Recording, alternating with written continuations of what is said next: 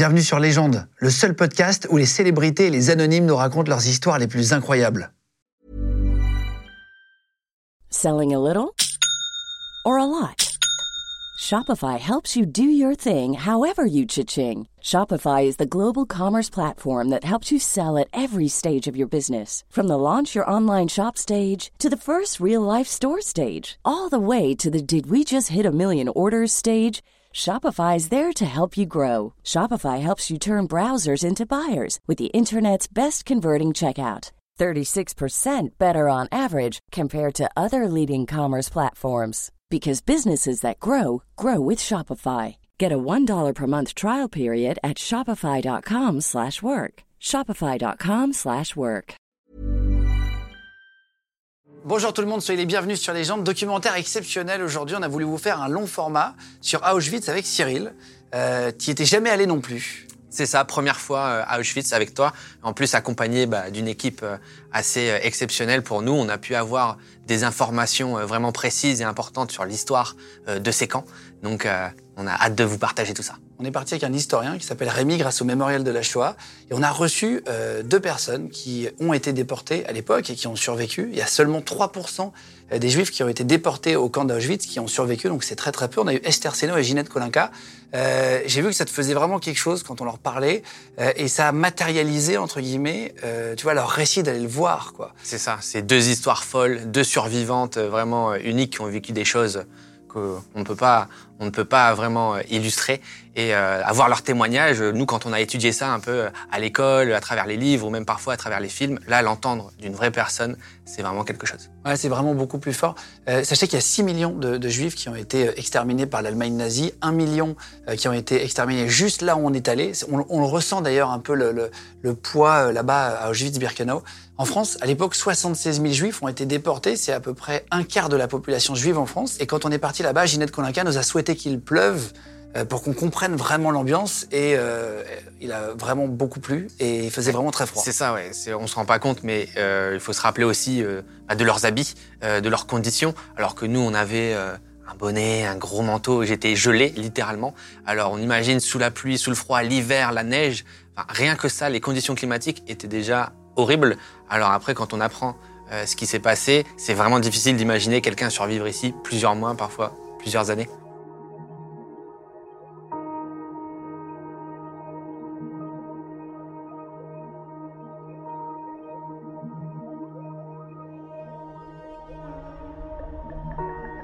Quand vous étiez, vous êtes né en 1925 à Paris. Mhm. Euh, vous avez un, souvenir de Paris pendant la guerre, avant votre déportation? L'ambiance, comment c'était? On avait tous 14-15 ans. Euh, c'était la guerre, mais ça ne nous empêchait pas de nous amuser, de sortir. On ne pouvait pas tout faire. Il y a des choses qui étaient interdites, mais comme on était toute une équipe, eh bien, je me souviens, on avait le droit de camper à l'époque où on voulait. On, plantait notre tente. C'était la guerre. Mais bon, quand on est jeune, on, est un peu égoïste. Et, moi, j'ai passé une bonne période. C'est quand il y a eu l'occupation. Alors là, c'est encore, c'est autre chose.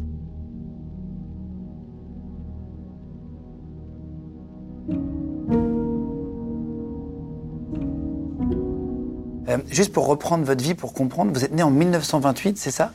Vous n'êtes pas né en France, vous êtes né en Pologne Je suis né en Pologne, oui. Vous êtes venu habiter en France, pourquoi? C'est-à-dire que mes parents ont émigré en 1930, en grande partie chassés par l'antisémitisme et la misère qui régnait dans ces pays. Et surtout, nous avions déjà toute une grande partie de notre famille qui avait émigré au début du XXe siècle et qui écrivait à mes parents que la France était le pays de la, le pays de la liberté, de la démocratie, qu'on y était relativement bien reçu Dès que l'Allemagne euh, a été vainqueur, eh bien naturellement, les lois tout de suite euh, anti-juives ont été promulguées. Mais nos copains, c'était toujours nos copains. Le jour où il y a eu la rafle, le 16 juillet, j'étais chez mes parents. Donc on a assisté évidemment à la rafle. Alors euh, évidemment, nous, ce qu'on a entendu, c'est surtout les bruits dans les escaliers, hein, puisque On les entendait, on les voyait pas. Hein. Alors on entendait taper aux portes à coups de gourdin en disant préparez un petit bagage, euh, vous vous rassemblez au bas, en bas dans la rue. Euh, on entendait les cris dans l'immeuble. Au fur et à mesure qu'ils montaient dans les étages, vous aviez des femmes qui ne voulaient pas ouvrir les portes et qui défonçaient à coups de matraque. Alors évidemment, on était, c'était le petit matin, on comprenait mmh. rien à, à cette rafle. Une fois que la rafle a été terminée, les autobus attendaient au coin de la rue pour les emmener au Veldiv. Et puis ils sont pas venus chez nous. Peut-être que le policier devait être occupé ailleurs ou on n'en sait rien. Donc c'est le 7 juin 1942 que l'étoile devient obligatoire. Euh, le mémorial de la Shoah nous a ramené euh, justement une de ces étoiles que vous avez sans doute portée. Oui. Donc la voici. Alors les nazis voulaient aussi nous humilier. Et pour nous humilier, ils nous avaient porté cette fameuse étoile en tissu jaune bordée de noir. Elle était très jolie, vous voyez, mais nous, on ne on l'a pas gardée. Nous, on les a brûlés. Vous pensiez bien que on, on, va, on va partir de la zone occupée pour aller se cacher en zone libre. On va pas emmener une preuve comme ça.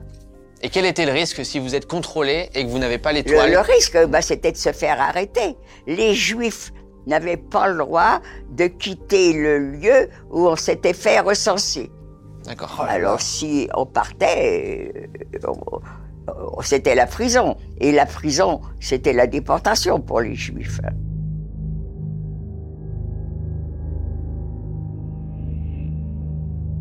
Et alors, votre arrestation, c'était en juillet 43 euh, J'ai été arrêté fin juillet 43. C'est ça, en juillet 43, avec un contrôle d'identité À partir de juin, de juin 40, quand il a commencé à avoir les, le fameux statut des Juifs de Pétain, euh, il y avait beaucoup d'interdictions. Hmm. Alors vous aviez les policiers euh, qui patrouillaient dans les rues, dans les gares, aux terrasses des cafés, ils demandaient simplement les papiers. Comme dans le recensement, on avait mis le tampon juif sur les papiers d'identité des Juifs. Donc dès l'instant où on présentait sa carte et qu'il y avait marqué Juif, les gens se faisaient arrêter. Vous restez en zone libre pendant pratiquement deux ans. Et c'est le 13 mars 1944 que vous êtes dénoncé et arrêté. Comment ça se passe, votre arrestation? Comment ça se concrétise finalement? Euh, Je me suis amené à la maison pour déjeuner et la Gestapo était là. Il y avait mon père, il y avait mon petit frère et il y avait mon neveu. Mhm. Les trois étaient là. C'était des garçons. La Gestapo connaît la coutume chez les Juifs, la circoncision on est dénoncé, on est juif. Moi, je dis non. Il y a la preuve. Ils vont pouvoir regarder. Ils amènent papa, Gilbert, Jojo dans la cuisine. Ils les font déculottés. Ils sont circoncis. La preuve est là.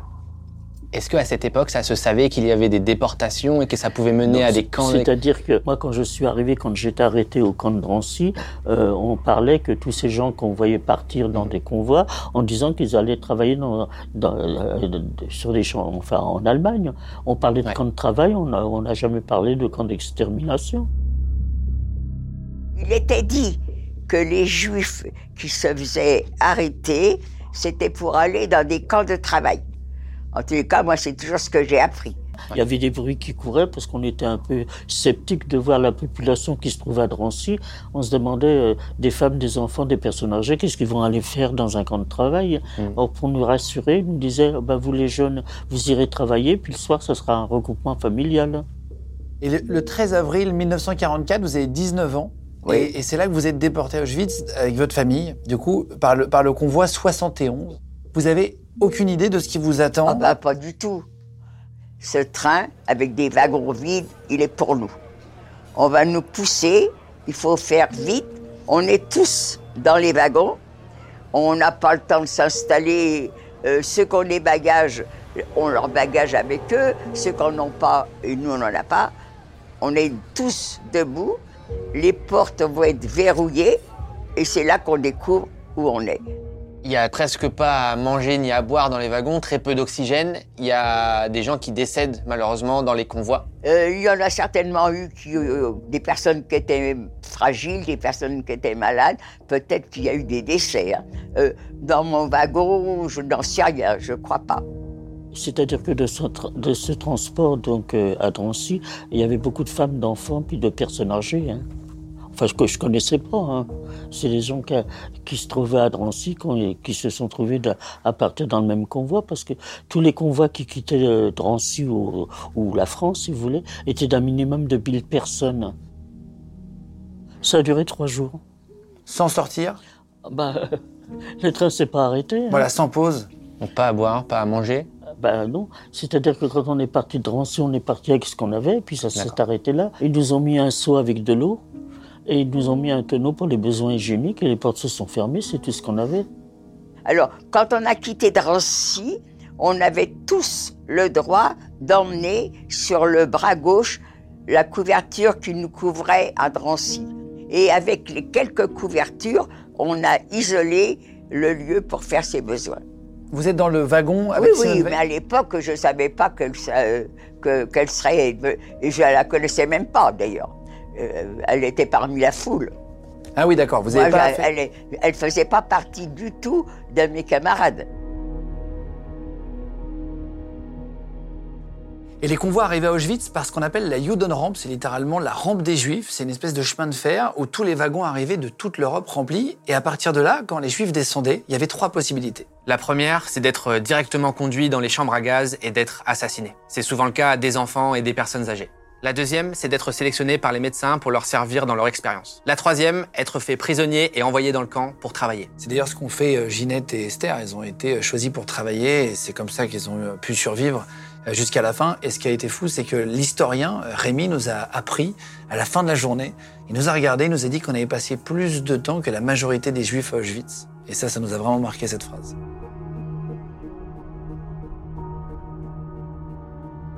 Quand vous arrivez à destination, à Auschwitz, vous arrivez sur la Judenrampe, la rampe des Juifs. Oui.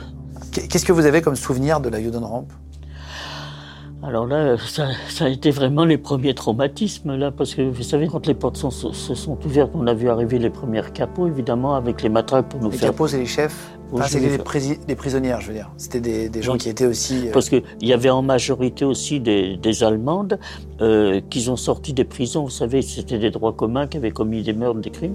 Ils ont fait sortir des prisons pour servir de capots. Les capots, ce sont celles qui nous commandaient et qui étaient en dessous des nazis. Alors, comment qu'elles étaient recrutées?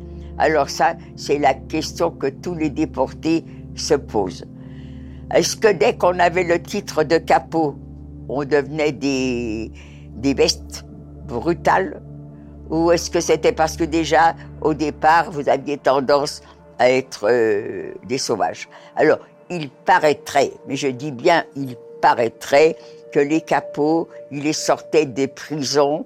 C'était des, des femmes qui avaient tué, égorgé, volé. Donc, elles avaient déjà des antécédents euh, un peu spéciaux. Puis là, on a vu arriver alors les premiers déportés. Euh, c'était un commando, euh, eux qui étaient chargés pour récupérer les bagages et puis de sortir les personnes qui étaient mortes dans les wagons. Et alors ils passaient furtivement derrière nous, parce qu'ils n'avaient pas le droit de nous parler, mm. en nous disant ne prenez pas d'enfants avec vous, donnez-les aux personnes âgées. On va apprendre après qu'en fait ils tuaient les mamans avec les enfants bah pour ne pas faire de bruit, pour pas que ça se plaigne, bah etc. Oui, bah... Ils préféraient euh, tuer tout le monde. Bah, Donc il fallait mieux donner son enfant. C'est-à-dire que pour, pour eux, pour les Allemands, euh, ce qu'ils redoutaient le plus, c'était la panique. Ouais. Alors dans le fond, il faisait tout pour que les gens ne soient pas paniqués, si vous voulez. Hmm. J'entends ça, j'ai hurlé à mon père et à mon petit frère de monter sur les camions. Et je croyais leur... Et ils m'ont écouté. Ils sont montés sur les camions. Les enfants, les personnes qui avaient moins de 15 ans, pareil, euh, euh, étaient mis à part et eux aussi, fallait pas les fatiguer. Personne, personne n'est sorti vivant. Personne n'est descendu, euh, personne n'est descendu. Je ne connais pas quelqu'un. Peut-être que ça existait. Quelqu'un qui serait, qui aurait sauté du camion euh, avant d'arriver dans les chambres à gaz. Mais moi, j'ai, n'ai pas entendu parler de ça. Hein. Alors, Ginette Kolinka, quand elle arrive ici, il faut comprendre ce qu'on a expliqué sur la, la Judenrampe. Il y a un mensonge organisé. Depuis Drancy, on leur disait aux Juifs vous allez être transféré à l'Est. Et en fait, quand Ginette arrive ici, avec son père, son petit frère, Elle est contente qu'il y ait ce camion, elle, va, elle est contente de les savoir dans le camion, qui vont aller prendre une soupe, etc. Et quand elle marche sur ce chemin, qu'elle voit les grandes cheminées du crématorium, elle est persuadée qu'elle va travailler à l'usine. Mais tout ça fait partie euh, d'un mensonge, contrairement à ce qu'on ben, pourrait croire. ils nous ont toujours menti de façon à ce qu'il n'y ait pas de révolte au départ. Tout était poussé à l'extrême. On l'a vu aussi à travers des photos avec les camions qui pouvaient être euh, maquillés euh, à l'image de la Croix-Rouge, par exemple. Donc, c'est comme des camions sanitaires. Ouais, les fausses ambulances. En fait, c'est des fausses ambulances. Et c'est confirmé par un autre témoignage, celui de Philippe Muller, qui était un vendeur commando, et qui dit qu'à l'intérieur de ces ambulances, c'était en fait les boîtes de siphon. Oh là là Et à quel moment vous avez appris la vérité sur ces camions? Mais au retour. Au retour quand on a été libérés. Il y en a qui n'auront jamais su la vérité. Ceux qui sont morts dans les camps, ils n'auront jamais su la vérité. À aucun moment.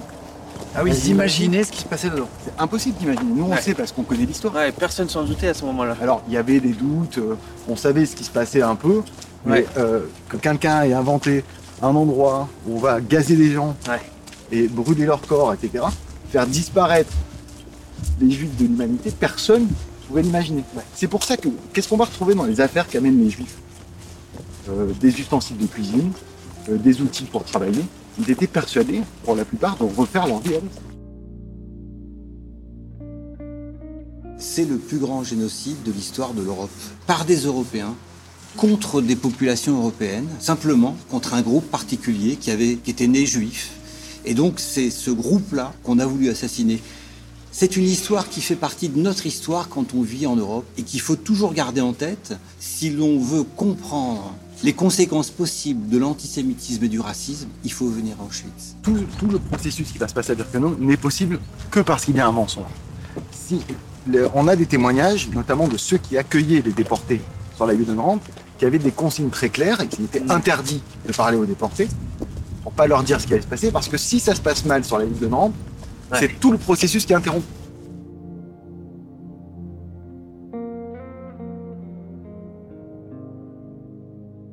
Le nom Auschwitz, c'est la traduction allemande de la ville qui se dit en fait Auschwiesim, euh, qui a été une ville en fait qui a été annexée par l'Allemagne, qui est en fait en Pologne. Elle a été annexée en 1939. Est-ce que tu savais que c'était en Pologne au départ, Auschwitz? Au tout début, euh, quand j'étais petit, non. Euh, pour moi, c'était vraiment en Allemagne.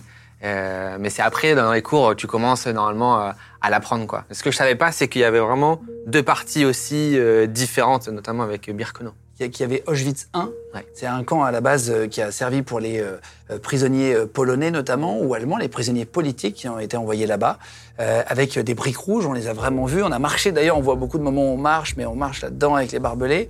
c'est assez glauque, assez fermé, contrairement à Birkenau qui est plus ouvert, avec des cabanes en bois, qui a un style très différent. Et on reconnaît vraiment Auschwitz 1 par son entrée. C'est ça, donc tu as le fameux portail, tu sais, avec euh, l'indication Arbeit mai frei, qui veut dire le travail rend libre. À l'entrée. Ouais. Ce qui marque aussi le cynisme qui régnait euh, à, Auschwitz. Hein, euh, le travail rend libre, alors que c'est des camps de travail forcés, des camps d'extermination.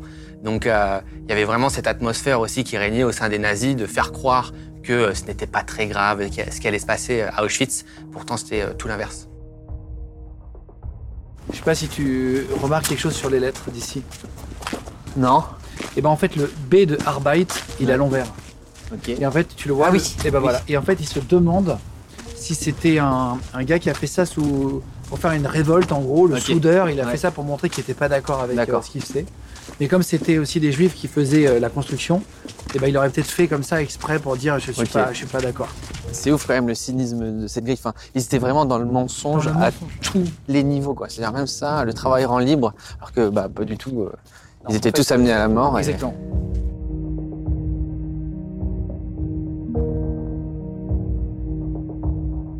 Et après, il y a Birkenau. Donc Birkenau, c'est là à partir de octobre 41. Euh, c'est un camp un petit peu plus lent. On a pris la voiture, on a roulé une quinzaine de minutes euh, pour aller voir ce camp. Et là, c'est vraiment là où il y a les fours crématoires, où il y a eu vraiment l'extermination de masse. Et c'était plus un camp de travail du tout, c'était un camp d'extermination. Et parler de masse, c'est le bon terme parce qu'on se rend compte, une fois qu'on est là-bas, le camp est immense. On a, on a marché euh, littéralement des heures euh, à travers ce camp pour tout découvrir. Euh, moi, ça, c'est quelque chose qui m'a choqué. 14 km, on a Ouais, 14 km. Je, je, je pensais sincèrement pas que c'était aussi gigantesque. Alors, on l'imagine rempli, rempli de ces personnes. De millions de gens. Des millions de gens. C'est vraiment choquant. Une fois que tu y es, tu te rends compte. Et c'est là-bas qu'il y avait euh, Esther et Ginette.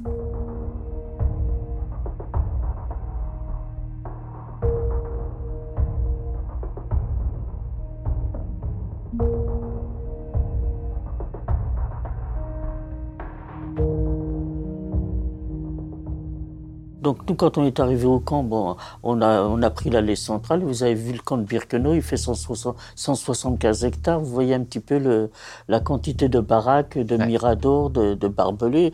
Euh, c'est vraiment une immensité. Hein. C'est une ville. En fait, moi, c'est ça aussi. Et pour moi, Auschwitz, c'était un camp. Mais en fait, c'est déjà, c'est le nom d'une ville. Non, parce que le camp, d'Auschwitz, là où, ils ont fait le musée, euh, c'était euh, une ancienne caserne militaire. Vous voyez, euh, ça n'a rien à voir. Quand moi j'étais la première fois à Auschwitz, j'avais jamais mis les pieds. Hein. Hmm. J'ai connu. il y a plusieurs camps en fait. Il y a Auschwitz 1, Auschwitz-Birkenau. Enfin... Et puis il y avait des annexes. Là, tu vois, toutes les cheminées, tout ça, c'était des baraquements. Avant, c'était rempli. C'était encore plus grand que ça.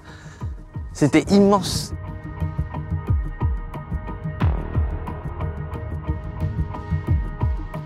Il y a une très très grande différence entre Auschwitz et Birkenau. Je ne connaissais même pas Auschwitz. Je ne sais même pas si je connaissais le nom d'Auschwitz. Je crois que j'ai appris Auschwitz au retour. Birkenau, c'est en, gros c'est le camp de la mort. C'est vraiment là-bas qu'ils exécutaient beaucoup de gens avec des chambres à gaz. Alors que euh, Auschwitz, ce qu'ils appellent Auschwitz 1, c'était une, ancienne caserne militaire. Auschwitz, c'est un village. C'est une caserne. C'est une caserne militaire. Il y a des baraques, il y a des étages, il y a des maisons, il y a des routes. Birkenau, il n'y a rien de tout ça. Euh, euh Birkenau, euh, ce sont les prisonniers de Auschwitz mhm. qui ont aidé à installer Birkenau. Et les nazis avaient développé des espèces de structures qu'ils appelaient les crématoriums avec un K à partir de 1943, où au même endroit, en fait, ils gazaient euh, les juifs. Il y avait des élévateurs, donc comme des ascenseurs où ils mettaient les corps, et ils allaient les brûler euh, dans un crématorium, cette fois-ci, euh, juste à côté. Il y en avait cinq sur le camp, et c'était les Sonderkommando qui faisaient marcher ces appareils. C'est ça, les nazis ne s'en occupaient pas eux-mêmes. Ils laissaient euh, aussi le sale travail aux prisonniers juifs, donc les Sonderkommando, qui étaient forcés à effectuer ce travail. Il y avait toute une organisation et ces Sonderkommando pouvaient même être exécutés au bout d'un certain temps pour justement ne pas laisser fuiter l'information. Ouais, ils vivaient pas très longtemps. Il y a une seule photo euh, de la crémation euh, des corps qui existe et c'est celle-ci que vous pouvez voir. Elle a été prise en 44 justement par un Sonderkommando qui a réussi à, faire passer un, un, appareil photo dans le camp et qui est des membres du mouvement de résistance du camp Rémi, qu'est-ce que c'est Alors, on voit qu'il y a une surface là qui est à ciel ouvert aujourd'hui, mais qu'est-ce que c'était avant? Parce que je vois qu'il y a un escalier, ça devait être fermé. Euh, qu'est-ce que c'est? C'est tout le processus qui se passe ici de euh, l'assassinat massif. On faisait descendre les gens par cet escalier ici, on les faisait se déshabiller avec toujours le même processus du mensonge. Jusqu'à ce qu'ils rentrent dans la chambre à gaz, il ne faut absolument pas que les gens qui vont être assassinés s'en doutent.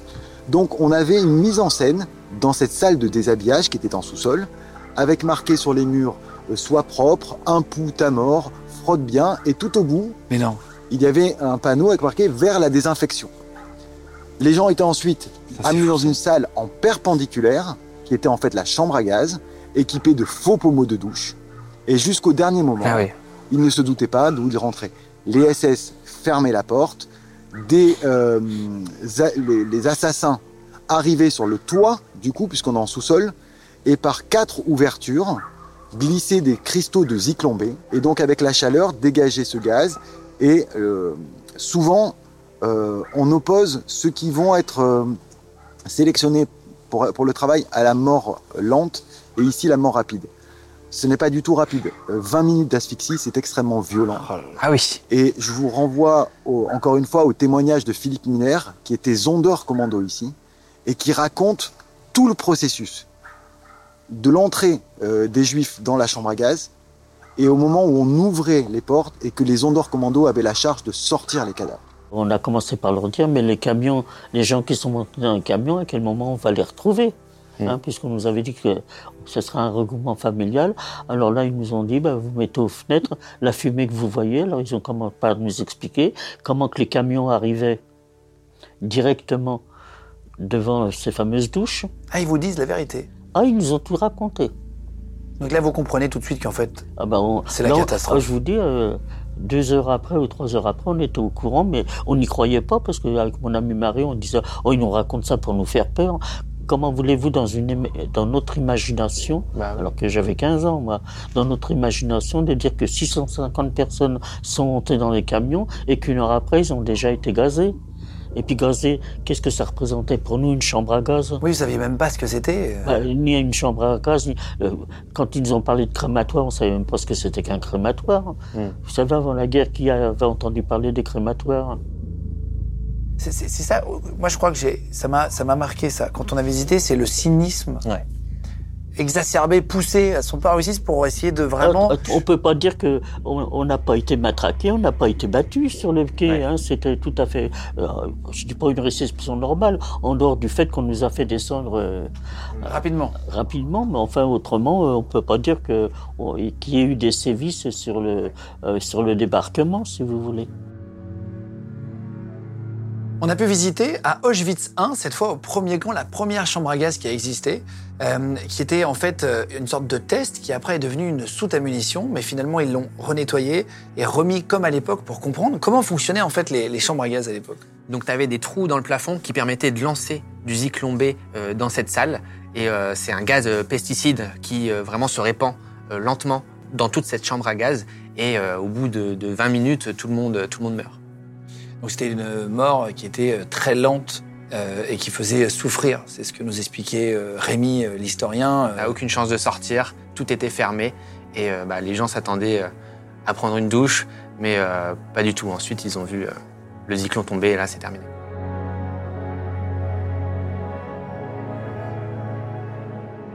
On est devant les ruines du crématorium. Deux. Deux. Euh, alors, est-ce que ça a été détruit par les nazis pour cacher ou est-ce que c'est au fil du temps ça s'est détruit euh, Alors, ça a été démonté euh, par les nazis au moment de l'arrivée des soldats soviétiques dans la région. Et donc, pour effacer les traces du crime, ils ont Ouais. d'abord démonté les installations à l'intérieur. D'accord. Alors, ce que nous, on appelle crématorium ici, qui a un sens différent de ce qu'on peut nous appeler au quotidien crématorium. À Hmm. la chaise, il y a des crématoriums pour incinérer les gens. Ici, ce qu'on appelle crématorium, et c'est pour ça que les nazis les ont euh, dynamités, c'est à la fois l'endroit où on assassine, des installations d'assassinat, une chambre à gaz, et ce que nous on connaît Ouais. des fours crématoires pour faire disparaître les cadavres. Donc- il est, en fait, il est tué à l'endroit où il, après il brûlait les corps. Exactement. Et encore une fois, le plus important, c'est ce site-là sur le site de Bircognon. Ce sont les lieux d'assassinat. Ce qu'on a vu depuis maintenant, c'est la concentration. Alors, la taille, ce que je disais, les 175 hectares ne concernent en fait tout ce qu'on a vu que la minorité. Les 900 000 personnes qui ont été assassinées ont été assassinées dans ces 15 hectares ici au crématorium 2 et 3. Ma baraque est à côté d'un four crématoire. Il y avait des baraques à côté de ma baraque. Je n'ai jamais su que c'était un four crématoire. Parce que les fours crématoires, faut pas croire que c'était comme ça. hein. Euh, ça se passait en sous-sol. Il n'y a aucun euh, Sonderkommando qui vous a raconté avant, euh, qui, a balancé per- l'information? Personnellement, je ne peux, je, je sais pas, je connais pas les autres. hein. Évidemment. Euh, moi, personnellement, euh, je savais qu'on allait dans les chambres à gaz, ça s'arrêtait là. Mhm. Et encore maintenant, chambre à gaz et c'est tout. Donc ils ont vraiment eu le désir de cacher euh, ce crime contre l'humanité quand ils ont vu que la guerre était perdue et ils ont Alors, tenté de. Ils n'ont pas utilisé le terme de crime contre l'humanité, parce qu'il C'est a arrivé apparu un après. petit peu Ouais, après. après. Alors, euh, oui, ils ont démonté d'abord les installations à l'intérieur avant de dynamiter euh, les installations. Mais c'est pas la seule chose qu'ils ont fait pour faire disparaître le crime. Ils ont aussi déplacé les déportés lors des marches de la mort à partir de fin décembre 44 jusqu'en janvier 45. Et euh, sur les installations, ce qu'on a appelé nous depuis le début bunker 2 ou chambre à gaz provisoire, dès 42, on a déterré les cadavres pour les faire brûler, pour faire disparaître tous ces cadavres, pour deux raisons. Pas forcément pour faire disparaître les traces, mais aussi Pour des questions hein. d'hygiène. Euh, la terre était euh, contaminée, l'eau était contaminée, et c'est pour ça qu'on est passé à ces grandes installations-là. Parce qu'il y a l'expérience du bunker 2, où il n'y avait pas de four crématoire. Donc on a construit le crématorium 2 et le crématorium 3, qui sont eux dotés des mêmes chambres à gaz, plus grandes, mais avec cette fois les fours crématoires.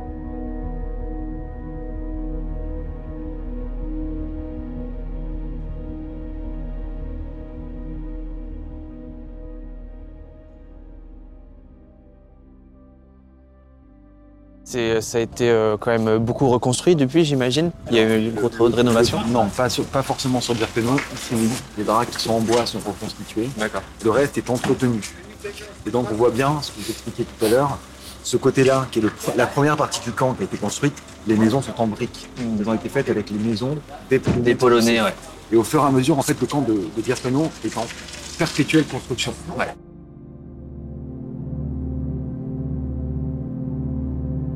Ginette Kolinka, elle a été envoyée, elle, le 13 avril 1944. Elle avait 19 ans. Elle est restée presque un an dans le camp, ce qui est quand même très long. Esther Senno, elle a été envoyée le 2 septembre 1943 à l'âge de 15 ans. Elle est restée plus d'un an et demi à Auschwitz. C'est énorme. Ouais, et toutes les deux, elles vont y rester jusqu'à la fin, jusqu'à la fermeture du camp. Elles vont nous raconter leurs conditions de vie et de travail à l'intérieur du camp.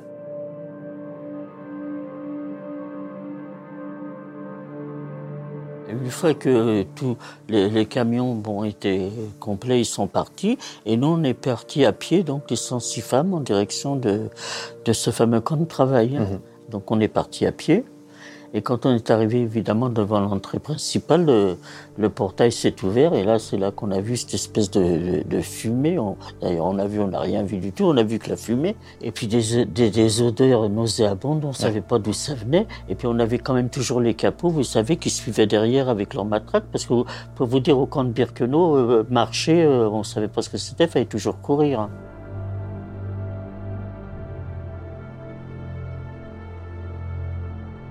Et là, vous êtes sélectionné pour marcher. Et donc, vous allez au central sauna. Vous allez dans, une, dans un endroit où on vous rase la tête. Ben oui, il y avait trois ou quatre tables parallèles à un mur, et nous on était devant. Et là, d'abord, il a fallu se mettre en rang. Quand on a été en rang comme il le voulait, parce que la discipline était rude, eh bien là, ils nous ont donné l'ordre de nous déshabiller. Et petit à petit, on s'est retrouvés nus. Et ça, ça a été terrible. Quand on me dit toujours, qu'est-ce qui a été le pire, euh, il y a toujours un début au pire. Et pour moi, le pire, ça a été cette nudité. On arrive et on nous met nus. Ça a été affreux. Donc, euh, me retrouver nu devant des femmes, il n'y avait pas d'hommes, hein. Moi, j'ai même pas vu un soldat. Mais ça fait rien. J'ai honte parce que je suis nue devant des gens que je ne connais pas. J'ai deux mains, je me cache les, les- seins, je me cache le sexe, j'ai les yeux fixés sur mes doigts de pied. Mais il y a des moments quand même où je lève les paupières et c'est là que j'ai découvert des corps de femmes. Mais je ne savais pas, moi. On a d'abord pris la douche. Alors évidemment, on était contente parce que trois jours dans les wagons à bestiaux, euh, vous voyez dans quel état on était. Et puis finalement, on a pris une douche froide, évidemment. On n'avait ni savon, ni savon ni serviette, puisque tout était, les bagages étaient restés sur le quai. Et puis en sortant de la douche, on nous a fait rentrer dans une autre baraque, où là, il y avait des, des grandes tablées avec des hommes derrière. Alors c'est là qu'on a été rasés Mhm. entièrement. On nous a tatoué un numéro sur le bras en nous disant que maintenant nous n'avions plus d'identité, que dès l'instant où on était interpellé dans le camp, il fallait qu'on donne notre numéro en allemand. Oh là là. Donc, ils vous apprennent le chiffre que vous avez sur le bras en allemand. Non, C'était à nous de l'apprendre, hein, c'est pas eux qui nous l'ont Ah appris. Elles sont deux par table. Il y en a une, elle a un registre, et l'autre à côté, alors que moi je cachais mes seins, eh ben, elle prend mon bras, et du coup je suis complètement nue, c'est affreux pour moi, et sur mon bras, elle me met, alors j'ai toujours l'habitude de dire un beau numéro, parce que mon numéro, il est super. J'ai des camarades qui ont un numéro qui leur prend tout l'avant-bras. Euh, des chiffres qui ont quatre fois plus grand que le mien. Il y en a qui ont des chiffres qui se baladent. Hmm. Euh, Celle qui m'a tatoué, je la remercie, elle était douée. Alors vous voyez, il y avait un triangle. Et on avait la, la même chose sur nos vêtements, mais le triangle était coloré. Alors vous avez le triangle rouge qui était pour les déportés politiques, pour les juifs c'était le triangle jaune, euh, pour les homosexuels c'était le triangle rose, euh, pour les apatrides c'était le triangle bleu. Ça fait que quand on était interpellés dans le camp, les Allemands savaient très bien Ah pour oui, quelle qui raison, vous étiez, pourquoi vous étiez là pour, pour quelle raison on avait été déportés. Après le central sauna, on vous prive de vos affaires, de vos objets personnels. Ah ben Et maintenant, on on plus rien. Du fait que vous êtes nus, du fait qu'on vous a enlevé les poils, les cheveux, on, il n'y a plus de blonde, il n'y a plus de brune, on est tous à égalité. On n'a plus de vêtements, il n'y a plus les riches, il n'y a plus les pauvres, il n'y a plus les, les élégants. On est tous, ils nous ont mis au même niveau. Ouais. On n'est plus rien. Ça, c'est un- ça, c'est pour un homme.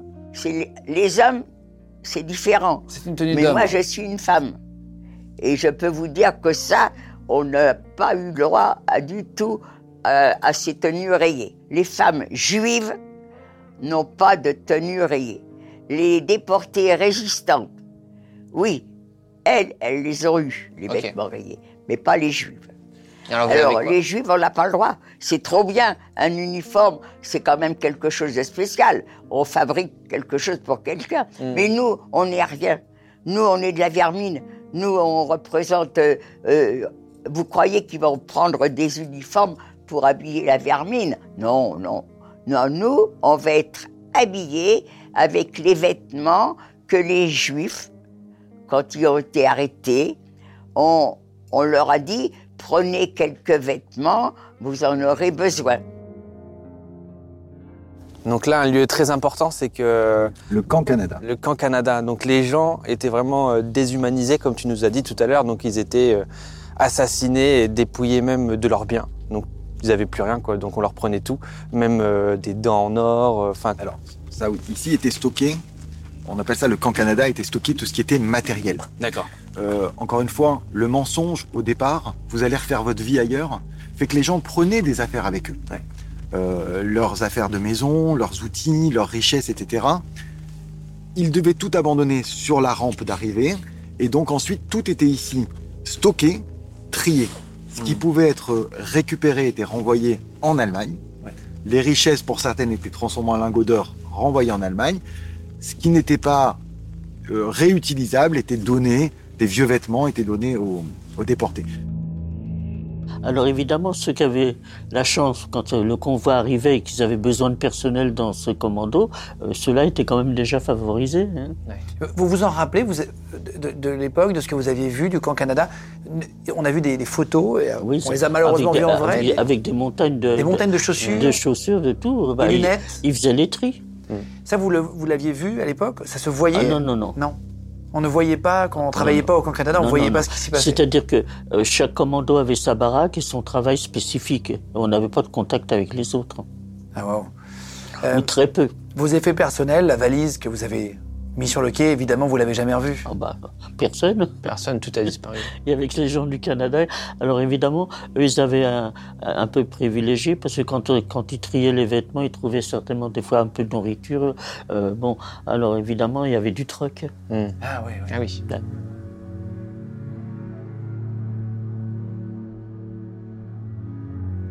Pourquoi ce lieu il est important?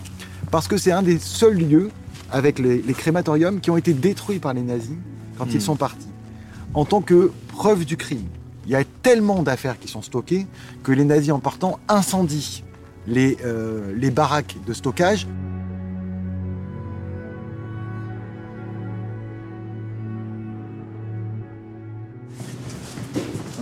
Ah,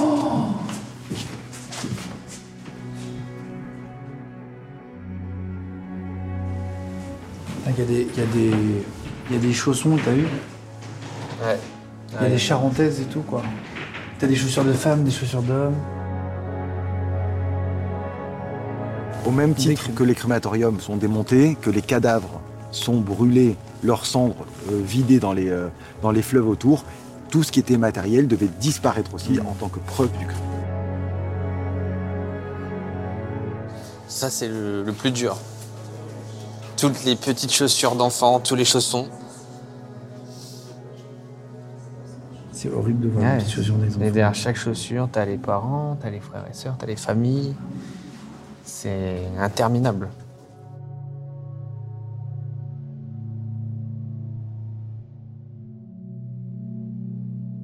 On l'a dit tout au long de la journée, euh, l'histoire de la Shoah, c'est un crime moderne.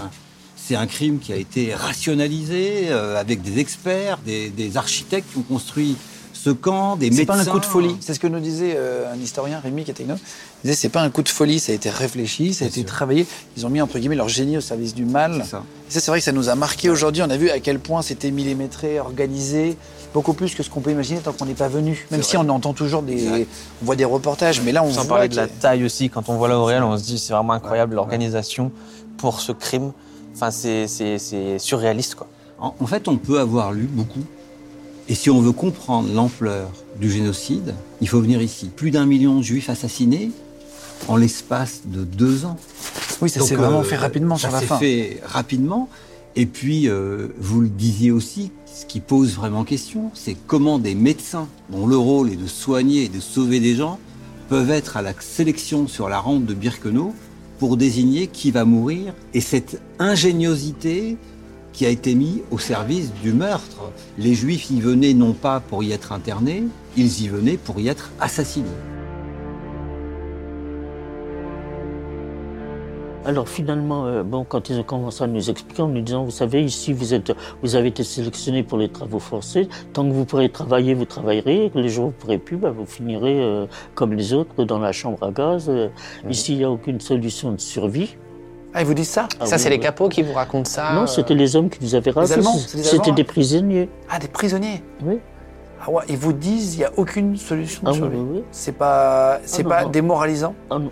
Vous vous dites pas Bah, bon bah je vais bah- me jeter euh, Oh. sur un Allemand pour me. Oh, oh, Est-ce que ça rend pas fou en fait Mais cette non. phrase? On n'y croyait pas. Hein. Ah oui. Je vous dis, on était toujours à nous dire, ils nous racontent ça pour nous, pour nous faire Pour qu'on se tienne bien. Ouais. J'ai vu, euh, mais très, très, j'ai même pas vu, c'est pas vrai. J'ai appris quelques suicides. Les fils de fer barbelés qui nous entouraient étaient électrifiés. On n'avait pas le droit, à une certaine distance, de s'en approcher. Celles qui voulaient se suicider ne s'occupaient pas de la sentinelle qui leur disait halte. Elles couraient et elles allaient se jeter contre les barbelés pour être électrocutées. Eh ben, moi, j'en ai jamais vu. Mais ça a existé. Il y en a, il y en a qui ont été à bout de, au bout du rouleau, elles n'ont plus rien culé. Mais moi, je peux pas dire que c'était parce que j'étais courageuse. hein. Non. J'étais inconsciente, j'étais plus rien. Est-ce que ça peut exister un cerveau qui travaille pas? Je crois que c'était moi. Moi, c'était ça. Mon cerveau ne travaillait plus. Euh, J'essayais, je me souviens, euh, quand on, quelquefois, de, là, vous voyez, je parle de ma mère, de mes sœurs.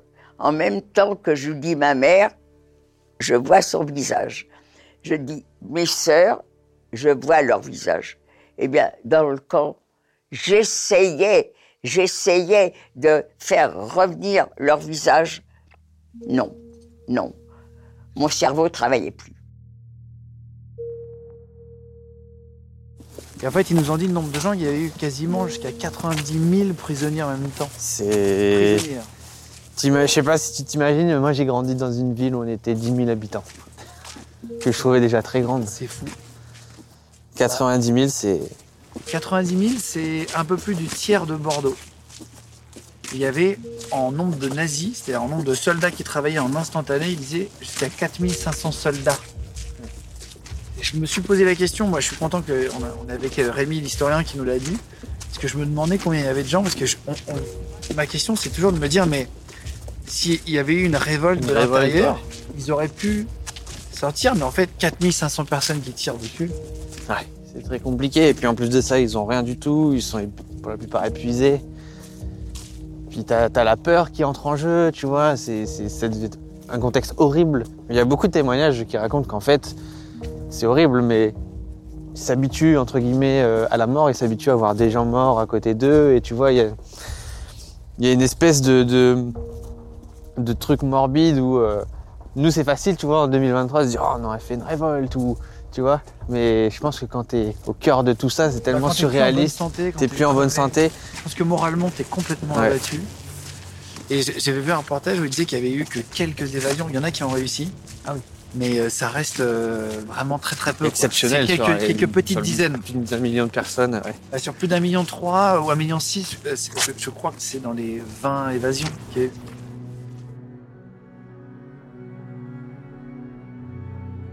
Est-ce que vous avez pensé à essayer de vous enfuir ou c'était impossible? Non, mais vous plaisantez. Dans l'état où on était, hein, les cheveux rasés, tatoués, toute la Haute-Silésie, c'était que des camps et des sous-camps. Il faut vous dire que la, la population polonaise, elle n'était pas favorable aux juifs. hein. Alors, quand vous êtes dans ces pays-là, vous ne parlez ni la langue. Dans l'état où on était, puis comment on aurait fait pour sortir du camp? Il y a eu quelques, quelques évasions, mais c'est très eu- très rare. Attendez, il y a eu des évasions parce que faut vous dire que moi je suis resté jusqu'au bout à Auschwitz, hein, jusqu'au 17 janvier 45. Là, c'est là qu'on a fait la, la marche de la mort. Alors là, il y a eu des évasions, mais certainement, euh, les trois quarts des évasions qu'il y a eu, c'était des juifs polonais. Ils étaient sur leur territoire, si vous voulez. Ils parlaient la langue. Euh, Il y a eu l'histoire de quelqu'un qui s'est sauvé. Elle, elle s'appelait Mala. Parce qu'un jour, on, on revient du travail.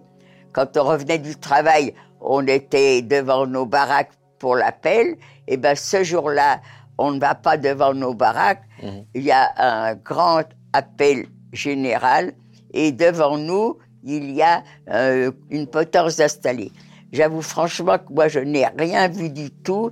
J'étais trop éloigné, mais c'était ceux qui étaient devant qui racontaient ce qui se passait.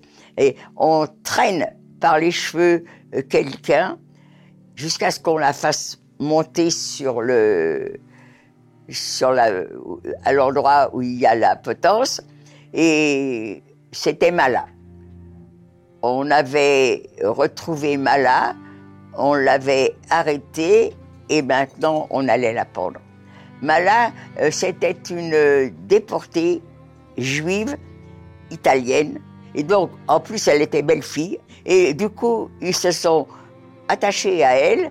Et elle était tellement bien vue des officiers que tout partout où ils avaient besoin d'elle, ils l'emmenaient. Alors, à Auschwitz, il y avait du commerce, il y avait des, il y avait des usines, ils avaient besoin d'interprètes. Eh bien, elle est, et elle s'est emmourachée d'un résistant euh, qui était à Auschwitz depuis quelque temps et ils se sont sauvés tous les deux.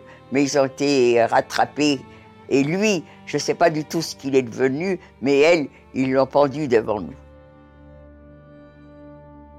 Alors à Birkono, on a vu les baraquements dans lesquels vous avez sans doute dormi. Donc c'était ces baraquements à trois étages, c'est bien Oui. ça, avec de la paille.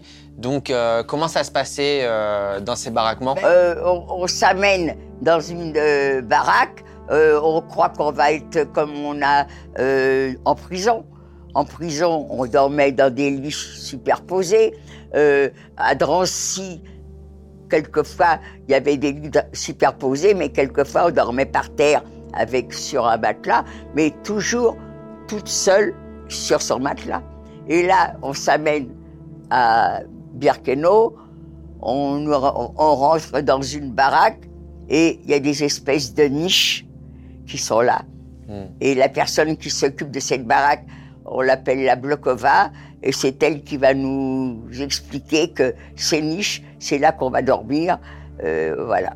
Les niches, c'était vraiment uniquement que pour dormir, et, et le coucher était vers euh, 8h30, 20h30, 20h30, 21h, et le réveil était euh, 4h du matin. Après, on n'était plus dans nos koyas. Ces niches, ça s'appelait des koyas. Bon, là on est dans le dortoir des femmes. Donc euh, imagine un peu tout ce qui a pu se passer ici avec euh, les femmes qui étaient épuisées. Malades. Malades. Et alors, il y a- il y, a trois rangées. En fait, plus tu étais malade et mourante, plus tu allais en bas. ah oui. Je, je- je fais exprès de montrer là, mais tu vois, il y a de la terre et des pierres. Et en fait, pourquoi c'était comme ça? C'est que les filles en bonne santé se mettaient au-dessus parce qu'il y avait de la diphtérie, il y avait plein de maladies, puisqu'ils buvaient de l'eau croupie, en gros. Et qu'en fait, elles avaient la diarrhée, euh, les vomissements, etc. Et que ça tombait sur les filles du dessous. Et qu'en fait, bah, petit à petit, euh, bah, ils, ils euh, elles s'étaient mises d'accord pour que les, les filles les plus malades et mourantes acceptent d'aller en bas, parce que sinon, bah, elles, se refilaient les maladies, etc. Et là, dans ce baraquement des femmes, euh, en fait, c'était les filles qui n'étaient pas aptes à travailler ici. Et en fait, du coup, dans la cour, il y a un mur qu'ils ont construit avec des, pics en fer pour mettre des barbelés pour séparer, pour pas qu'on puisse voir d'autres côtés et que les filles s'évadent d'ici. En fait, il y a des sélections, juifs ou pas juifs, de temps en temps. Et quand tu étais plus apte à travailler, te mettaient là, en fait, pour euh, mourir petit à petit, quoi. Et donc, ils essayaient de survivre, mais dans le froid, dans la faim, dans la soif, dans la maladie, bah, ne pouvaient pas tenir très longtemps, quoi. Là, on le voit, il fait froid. Hein. Il n'y a aucune isolation, il y a les fenêtres qui sont à moitié ouvertes. En haut, il y avait de l'aération là-bas, donc euh, je ne sais pas combien il y avait de filles qui dormaient ici au même moment, mais. Euh. Ceux, qui, ceux qui étaient au, troisième, niveau, bah, quand ils étaient morts, les autres, pour avoir plus de place, ils les jetaient euh, comme ça. Ah ouais. Donc la mort devient aussi un peu votre quotidien euh, ça n'avait aucune signification. Ah hein. Vous savez, nous, quand on montait se coucher, parce qu'on était six par, euh, par cage à lapin, si vous voulez, hmm. on était six, sur la hauteur, ça faisait 18. Hmm. Et tout ça pendant des centaines de mètres, parce que les baraques, elles contenaient pratiquement 800 personnes. On a vu ceux pour enfants, on a vu ceux pour adultes, ceux pour femmes. C'était séparé. Euh, Mais il n'y avait pas d'enfants. Il y avait des baraquements pour enfants. On, a, vu un baraquement pour enfants. Moi, j'ai jamais vu d'enfants. Avec une peinture, il y avait une fresque. les seuls enfants que j'ai vus moi au camp, c'était le camp des Tziganes, qui était à l'intérieur du camp d'Auschwitz. Eux, ils étaient là avec leur famille. Mais moi, autrement, j'ai jamais vu de baraque d'enfants. Moi, je savais même pas qu'il y avait, euh, y avait des enfants en fait euh, dans les dortoirs. Ouais, moi je pensais que j'étais assassiné. Bah, en, vrai, là, euh, moi, je me suis mis sur le côté en vrai pendant le tournage. Et euh, j'ai eu un, j'ai un vrai haut le cœur, j'ai eu envie de vomir. Parce que toi, t'as toi, un petit, garçon, ouais. En fait, et en fait, c'est pas, tu sais, euh, je sais pas si c'est parce que j'en ai un ou, juste parce que les enfants, ça m'a choqué, mais c'est vrai que je me suis un peu identifié euh, et je me suis dit putain, mais les enfants, ils sont tout seuls, ils sont pas avec leurs parents, ils sont dans un truc froid comme ça, c'est horrible. C'est, terrible, c'est, enfin, il y a même, enfin, tu vois, je trouve pas de mots ou d'expressions parce que c'est tellement surréaliste d'entasser, euh, d'assassiner des centaines de milliers d'enfants comme ça, de mettre des dortoirs. Enfin, ça n'a aucun sens.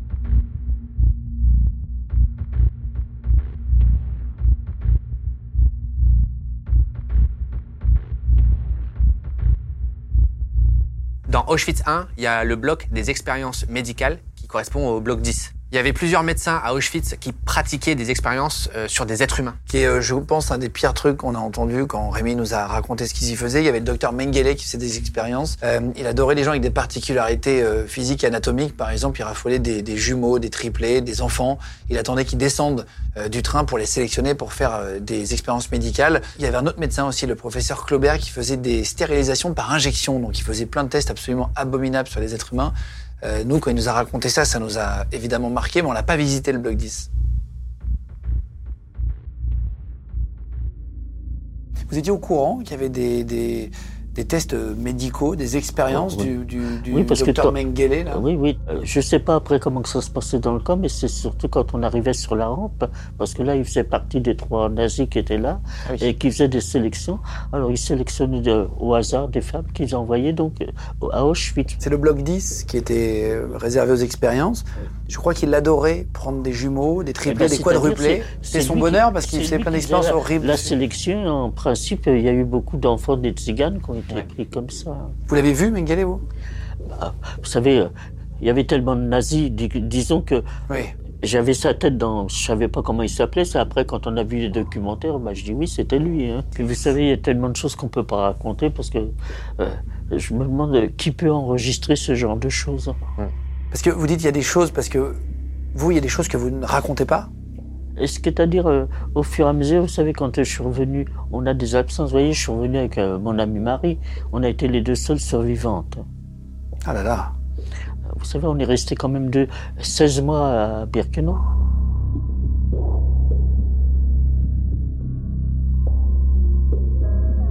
Vous vous laviez tous les combien? Vous aviez des douches, des vraies douches pour vous laver ou pas du tout? Ah, Alors, je peux vous dire que à Birkenau, moi personnellement, je ne me suis jamais lavé. Wow. Euh, j'ai jamais vu une salle de douche à Birkenau. Et quand j'ai fait comme vous, j'ai visité il y a quelques années euh, le camp et je suis rentré dans cette baraque où il y avait un grand lavabo j'ai demandé à des camarades si elles connaissaient ça. Ah ben oui, mais nous, on se levait la nuit. Parce que dans, c'était pas possible. Le matin, on était trop à se précipiter pour euh, avoir un petit peu d'eau pour se laver. Alors, euh, elles se levaient la nuit pour aller se laver. Moi, j'ai jamais fait ça. On n'avait pas le droit de se lever la nuit, on n'avait pas le droit de sortir des baraques. Euh, J'aurais pas risqué ma vie pour aller me laver.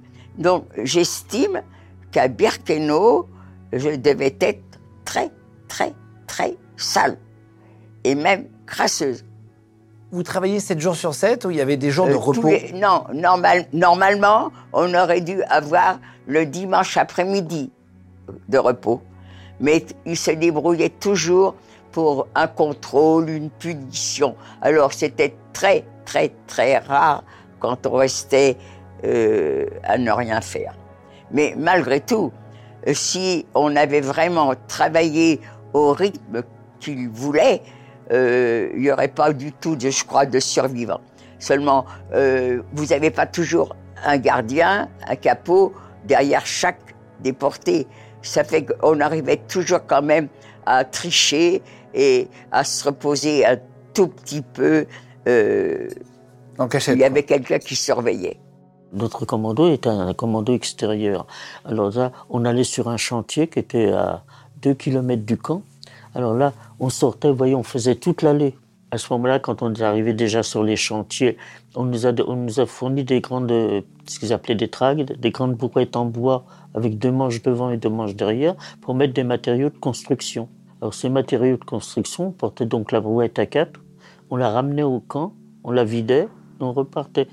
Alors, vous savez, on faisait ça 12 heures par jour, nos allers-retours. Euh, le soir, quand on rentrait, ben, on était obligé de traîner les personnes qui ne pouvaient plus marcher. On a marché combien? 14, 15 km Non? Sur On a la la journée. on fait- Minimum, euh, c'est 12 km. Ouais, ouais, on a fait Non, ça. mais nous, je veux dire, parce que c'est- sur les téléphones portables, on peut savoir combien on a Ouais. fait de pas. Et du coup, c'est approximatif, hein, bien sûr, mais ça, ça a calculé à peu près 14, 14 vous et demi. qui ai du mal à marcher, Ah oui, oui, ça donne aussi une idée euh, d'échelle qui est assez terrible, parce qu'on s'en rend pas compte avant d'y aller, justement, à quel point c'est voyez, moi, immense. quand je suis arrivé, j'étais au, bloc 27, et c'était le bloc qui était tout au fond devant le, le crématoire où vous apercevez encore une qui a été démoli. Ouais. Enfin, Mhm. bah, vous voyez, j'ai- alors vous voyez l'allée, le nombre de kilomètres qu'il y avait à faire déjà. Ouais, c'est énorme. Et à l'entrée du camp, c'est ça qui a été le plus terrible, je crois, au départ. À l'entrée du camp, il y avait encore un Allemand qui faisait la sélection, qui était là tous les soirs quand on venait. Alors les femmes qu'on traînait, évidemment, vous voyez bien qu'elles n'étaient plus capables de travailler le lendemain. Elles étaient mises de côté et envoyées directement au crématoire. Mais là, elle le savait qu'elles allaient être Alors exécutées. ça, elles savaient où elles allaient, celles-là. Mais elles y allaient quand même. Mais elles n'avaient plus de force, non? C'est ça? Elles- on les traînait parce qu'il fallait les ramener. Ah bah, Là, fa- vous aviez un problème de dos, vous étiez fini. ah bah c'était Au fini. moindre pépin Ah là, on défilait comme d'habitude, une par une. et ceux, que, euh, ceux qui leur semblaient déjà, euh, enfin qu'on ne traînait pas, mais qui, qui étaient déjà plus en état, étaient mis de côté, elles allaient directement au crématoire. C'est pour soirs ça que je vous dis, ah, tous les soirs, quand Tous les soirs, c'était la terreur. C'était la Vous saviez terreur. pas si- C'était l'angoi- l'angoisse de dire dans quel fil on va être. Oh là là. Tous les soirs, ça devait être abominable. T'imagines, chaque soir, tu passes devant quelqu'un qui te dit oui ou non. Enfin, ouais. c'est- Parce que vous maigrissez, vous aussi, j'imagine J'avais l'avantage de la jeunesse, hein, j'avais 15 ans. Bon, moi, j'ai pas été déporté avec mes parents, mais vous aviez des femmes qui étaient là, qui avaient été séparées de leur mari, de leurs enfants, si vous voulez. euh, la ré- euh, le moral n'était pas tout à fait le même. hein. Ah bah non, non. Vous pensez que ça a fait la différence, ça vous a aidé, vous étiez préparé un peu plus? Bah, C'est-à-dire avec toujours l'illusion que euh, je savais que ma famille avait été déportée, mais avec l'illusion de dire ils sont peut-être ailleurs, mais pendant ce camp-là. Puis vous savez, euh, comment vous expliquer? On arrive à être indifférent à ce qui se passe autour de nous, parce que finalement, tout ce qui nous avait raconté que finalement l'espérance de vie était de quelques, de quelques semaines, de quelques mois, mais que de toute façon, il fallait pas se faire d'illusions. On était rentré par la porte, oui, mais qu'on en sortira par la cheminée.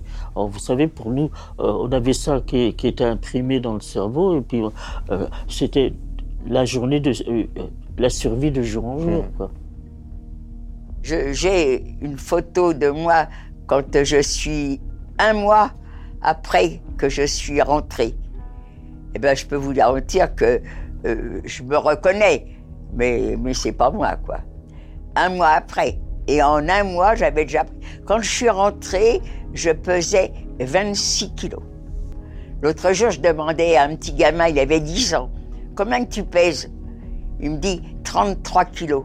Je ne réalisais pas, j'ai mince, il pèse 33 kilos, moi j'en pesais 26. Mais il n'y avait pas de photo comme maintenant.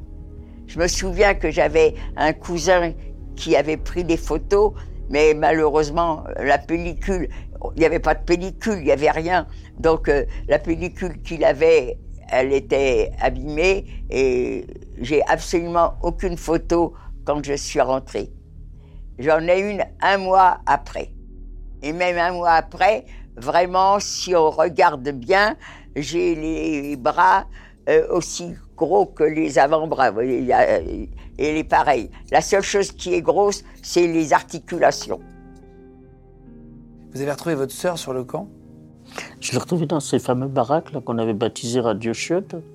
parce que nous, euh, tous les autres commandos, on ne les connaissait pas. On avait le droit, après la soupe du soir, enfin, euh, quand on rentrait dans le camp, on avait le droit d'aller dans ces latrines parce que toute la journée, on ne pouvait pas aller aux toilettes. vous savez, comme Ah, les trois. Ah bah non. Ah, vous n'allez pas aux toilettes quand vous voulez, quoi. Y a pas de... Ah, vous non. faites rien quand vous voulez, en fait. Ouais. Non, non. Donc ça, les toilettes, c'était un peu votre moment de répit. Vous pouviez Bah, c'était les fameuses latrines qui sentaient si mauvais. Et alors là, alors là il, y a- il y avait plusieurs euh, latrines dans le camp. Quand vous voyez Mm. l'immensité du camp d'Auschwitz, hein, une baraque ne pouvait pas contenir tout le monde. Toutes les autres baraques qu'on ne connaissait pas venaient aussi dans ces latrines. Et c'est là que j'ai vu arriver ma sœur. Enfin, c'est elle qui m'a reconnu. Hein, parce Alors, que, qu'est-ce qui s'est passé quand, vous le- quand elle vous a Bah, reconnu? bah, vous savez, euh, c'est elle qui m'a reconnu, hein, parce que moi, ça faisait trois mois que j'étais arrivé au camp. euh, disons que j'avais encore, on pouvait encore me reconnaître, mais elle, vous vous rendez compte, ma sœur là, a été arrêtée en novembre 42 Hmm. avec ma tante. Elles ont été déportées en février 43. Et moi, j'ai retrouvé ma sœur au mois de décembre 43. Oh là là. Ah, ouais. Elle avait beaucoup maigri, c'est ça? Euh, Moi, je ne l'ai pas reconnu. Alors, évidemment, une fois que, euh, sur le coup, quand on va arriver un squelette ambulant, on a un mouvement de recul, et puis après, il y a quand même des traits qui réapparaissent. hein. Vous entendez la voix, vous La reconnaissez voix, un peu oui, les traits, enfin. et là... Et alors là, évidemment, euh, quand elle m'a demandé où je travaillais, évidemment, elle savait très bien qu'on ne pouvait pas tenir un hiver. hein. Alors, elle avait fait la connaissance d'une jeune femme qui avait été déportée de Belgique et qui travaillait dans les bureaux allemands. Comme elle parlait plusieurs langues, elle servait d'interprète. Donc, elle, avait accès à, à des fichiers, euh, si vous voulez, de tous les commandos, parce que les Allemands étaient très très bien organisés, vous savez. euh. Et donc, grâce à elle, Alors, Vous cette muté, commando elle nous a fait sortir avec Marie de, de ce fameux commando. Et on est rentré travailler donc euh, à la Weberat. et ça, c'est les commandos où vous faites des tresses en tissu et en caoutchouc. Oui, C'est ça? C'est-à-dire qu'il fallait faire des cordages très serrés qu'on enroulait, vous savez, sur des, euh, des rouleaux comme les fils électriques sur les chantiers. Ouais. Alors là, il fallait faire à peu près 12 mètres par jour, hein, mais debout sans bouger. Là là. Parce que le travail dans le camp, c'était toujours 12 heures par jour. hein. Et ben, quand ceux qui n'avaient pas fait le métrage et qui s'étaient écroulés par terre, elle les faisait sortir des baraques pour leur faire faire des pompes dans la neige. Hmm. Alors vous savez qu'il y en a beaucoup qui se relevaient pas. Hein. Oh là là. Donc là, vous survivez à l'hiver grâce à votre sœur, donc? Ben oui, Et le qu'est-ce qui... premier hiver. Est-ce que vous la revoyez ensuite euh, dans les latrines? Est-ce que vous avez d'autres occasions Alors, de lui parler? c'est-à-dire que je l'ai euh, donc euh, une fois que le matin, quand l'appel était terminé, enfin que on allait donc euh, à la cuisine chercher le l'eau chaude qui nous servait de café, on avait le droit à une tranche de pain, un carré de margarine. Et à ce moment-là, avant, avant d'aller au travail, on avait toujours euh, 5 ou 10 minutes de flottement, si vous voulez, on pouvait un peu circuler. Et là, comme je travaillais à l'intérieur du camp, donc on avait le droit de circuler à l'intérieur du camp. Alors moi, tous les matins, j'allais voir pendant cinq minutes, j'allais voir ma sœur, que je voyais dépérir, évidemment, hein, de jour en jour. Et puis là, je suis arrivé, donc c'était au mois de mi-février, ça faisait déjà un an que ma sœur y était, mi-février, au début mars. Ma sœur n'était pas dans la baraque, alors je demande là où elle dormait, les dames qui étaient avec elle, je dis où elle est ma sœur, elle m'a dit elle n'a pas pu se lever, elle a été envoyée à l'infirmerie. Là, je, je me doutais de ce qui allait arriver, alors je me suis précipité. J'ai trouvé ma sœur, évidemment, allongée sur une paillasse. Alors, évidemment, là, elle était méconnaissable, elle crachait le sang, elle était couverte de plaies. Alors, je lui dis, tu sais, Fanny, tu peux pas rester là, tu sais ce qui va arriver, parce que euh, quand il y avait l'appel le matin, celles qui sortaient pas, l'après-midi, il y avait la charrette qui passait, qui les envoyait directement au crématoire.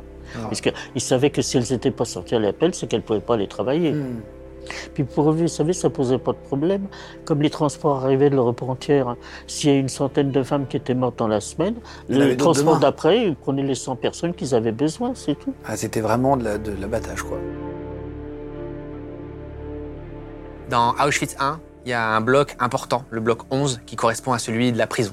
Ouais, c'est vraiment le- l'endroit le plus cynique euh, d'Auschwitz, puisque c'est déjà une prison en fait à ciel ouvert. Euh, ça, ça nous a marqué. Il y avait le tribunal de la Gestapo euh, où ils jugeaient les gens qui essayaient de s'enfuir ou pour euh, X ou Y raison. Et en fait, ils finissaient tous euh, par être condamnés à mort et ils étaient fusillés, tu te rappelles, sur le mur des condamnés, juste à côté la cour. Donc on parlait de jugement, mais bon, il n'y avait pas vraiment de, de jugement ni de justice hein, dans, dans ce tribunal. Comme tu l'as dit, ils finissaient toujours généralement soit fusillés ou alors pire, torturés.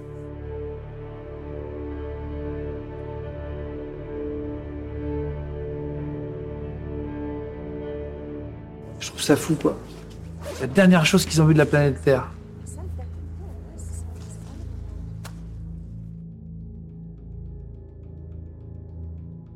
Il y avait euh, toutes les fenêtres qui étaient condamnées à l'intérieur de la cour pour pas que les autres prisonniers puissent voir ça.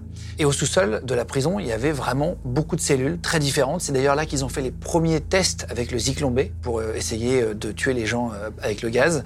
Euh, et il y avait une euh, Steisel, donc c'est une mini-cellule où ils étaient parfois enfermés jusqu'à 4. Ils n'avaient même pas la possibilité de s'asseoir. Et donc ils étaient complètement euh, affamés, épuisés, et ils repartaient bosser le lendemain. Et parfois, dans cette Steisel, il y avait juste un tout petit trou, une petite lucarne pour respirer, donc ils étaient debout. Enfin, c'était vraiment abominable. C'est ça. Le lendemain, donc, euh, retour au travail si on n'est pas décédé euh, des suites de ces tortures ou de la Steisel.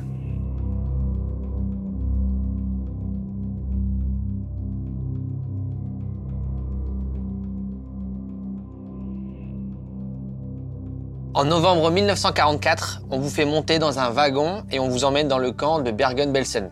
C'est ça? Donc vous avez un ça, c'est ma chance. C'est votre chance. Ça, ça a été une très, très grande chance. Parce qu'en partant en novembre 44 de, Berge- de Birkenau, j'ai pas fait la marche de la mort. Mm. Si j'avais pas été là ce jour-là, je restais jusqu'en janvier 45. Si j'étais pas morte avant. hein. Et en janvier 45, il y a eu l'évacuation d'Auschwitz à pied. Vous vous rendez compte dans l'état d'épuisement qu'on était? Vous savez, quand vous avez passé 16 mois à Birkenau, vous pouvez vous imaginer dans quel on était pour faire cette marche. hein? Et vous, vous survivez aux marches? Oui. Vous voyez des gens tomber devant vous? Bah oui, parce que C'était- je vous dis, sitôt qu'il y en avait une ou, une- un, ou un homme ou une femme qui tombait, la SS, avec son pistolet, une balle dans la nuque et mettait de côté. Elles ont marché nu-pieds dans la glace, dans la neige. Elles ont traversé la Pologne, elles ont traversé l'Allemagne. Et quand elles racontent, euh, ils faisaient des températures sibériennes, moins 25, moins 30.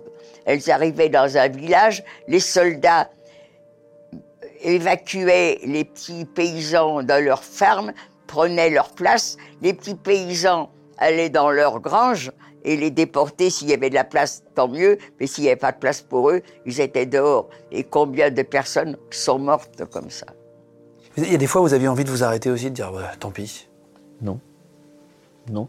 Vous savez, j'avais fait, quand euh, j'ai retrouvé ma sœur à l'infirmerie, que je savais qu'elle s'en sortirait pas, et c'est là qu'elle m'a dit, euh, moi j'ai tenu jusqu'au bout, euh, toi t'es jeune, la guerre va bientôt finir, parce que, vous savez, en- à partir de 44, comme les transports arrivaient de l'Europe entière, on savait très bien que, vous voyez, quand on a fait la marche de la mort le 17 janvier, les Russes sont quand même arrivés le 27 janvier, dix jours après, donc ils Oh là étaient là. pas loin. Ouais. Et ça, vous le saviez quand même Il y avait des rumeurs comme Ah quoi les Russes tout. arrivaient ou... Pas du tout. Non.